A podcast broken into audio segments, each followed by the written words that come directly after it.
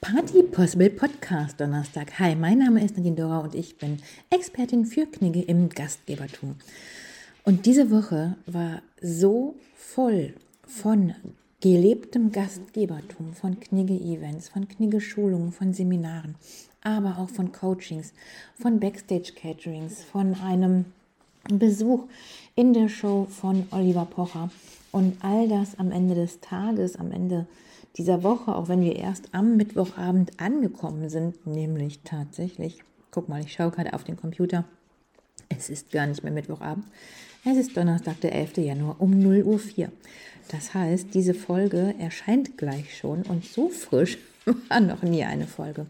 Ich achte schon darauf, dass ich vorproduziere und dann auch hochlade. Und es war nicht möglich. Es war in der letzten Woche nicht möglich, es war in dieser Woche nicht möglich, weil gerade so, so viel ist. Ja, das neue Jahr steht noch ganz zu Beginn und noch nicht einmal der erste Monat ist um und schon ist Silvester irgendwie schon so alt und so lange her, oder? Merkwürdig. Nun gut, wovon soll ich dir heute erzählen? Ich glaube, ich erzähle dir von dem Event bei Oliver Pocher. Das hat in Bochum stattgefunden und das war ganz schön spannend und nicht nur unterhaltsam. Unterhaltsam im besten Sinne. Was ich jedoch sagen möchte, ist es mir wirklich wichtig zu, zu benennen, wie schön er die Werte herausgearbeitet hat. Und ich weiß, dass Oliver Pocher zwiespältig gesehen wird. Und ich möchte aber gerne so, so, so unbedingt darauf hinweisen, den Taten nach sollst du sie messen, ja. Und das ist das, was ich ja immer wieder sage. Es gibt vom, Gegen, vom Fakt kein Gegenteil. Und das, was er macht, wenn man ihn beobachtet, da spricht einfach eine unglaublich hohe Wirklichkeits-, Wahrheits- und Ehrlichkeitsliebe heraus.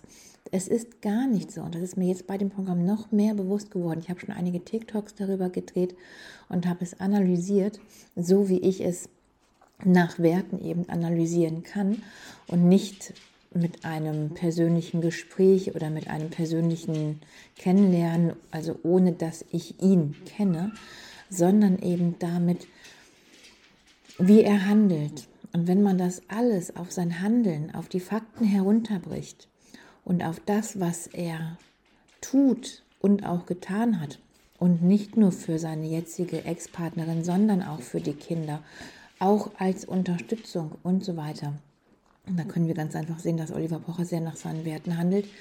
Die Ehrlichkeit, Loyalität, Wahrheits- oder sogar eher Wirklichkeitsliebe sind und dass er nicht aufgrund von Gefühlen oder auf, basierend auf Gefühlen handelt, sondern aufgrund von Fakten. Und das ist schon sehr spannend.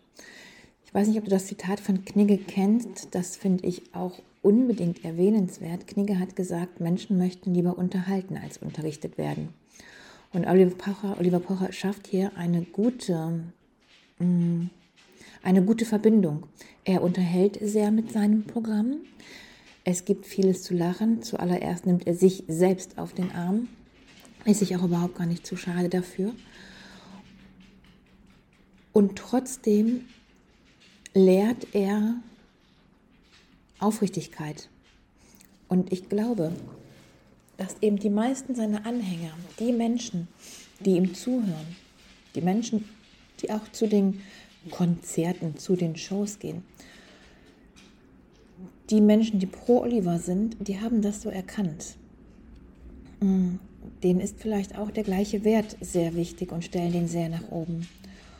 Und das wiederum ist nicht nur interessant und spannend zu analysieren, sondern bringt eben dann auch mit, dass man sich das ganze Thema mal genauer ansieht. Und da sind einfach die Fakten, die auftauchen. Ja?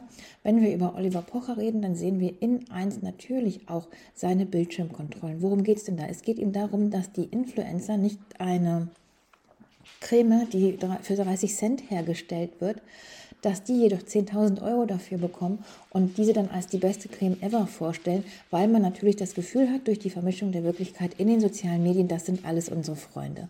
So, die haben in unserer Timeline finden die statt, in unserer Timeline sind sie präsent, neben Tante Erna, die mal wieder die Hunde fotografiert hat und neben Kai mit seinem Segelausflug und Holger, der schon wieder das Essen postet oder so, ja. Und das heißt, in dem Moment, wo diese Vermischung der Wirklichkeit in den sozialen Medien passiert, müssen wir uns immer noch bewusst sein, das sind eben nicht unsere Freunde, egal ob das Daniela Katzenberger ist, die gerade 10 Kilo abgenommen hat, ja, mit einem Drink, wofür sie gerade dafür bezahlt wird, um dafür Werbung zu machen. Das ist ihr Beruf. Und 10.000 Euro ist sicherlich da stark untertrieben. Und in dem Moment, wo wir nicht mehr unserem Beruf nachgehen müssen, sondern das unser Beruf ist, natürlich können wir uns auch in drei Monate, ein halbes, ein Dreiviertel, ein ganzes Jahr nur um unseren Körper kümmern. Denn das ist das, was sie ausübt. Und wenn wir dafür Geld bekommen würden und tagtäglich natürlich dann auch Abnehmstories, Sportstories, Ernährungsstories coachen, äh, posten würden, dann müssten wir halt auch nicht mehr tagtäglich unserer Arbeit nachgehen.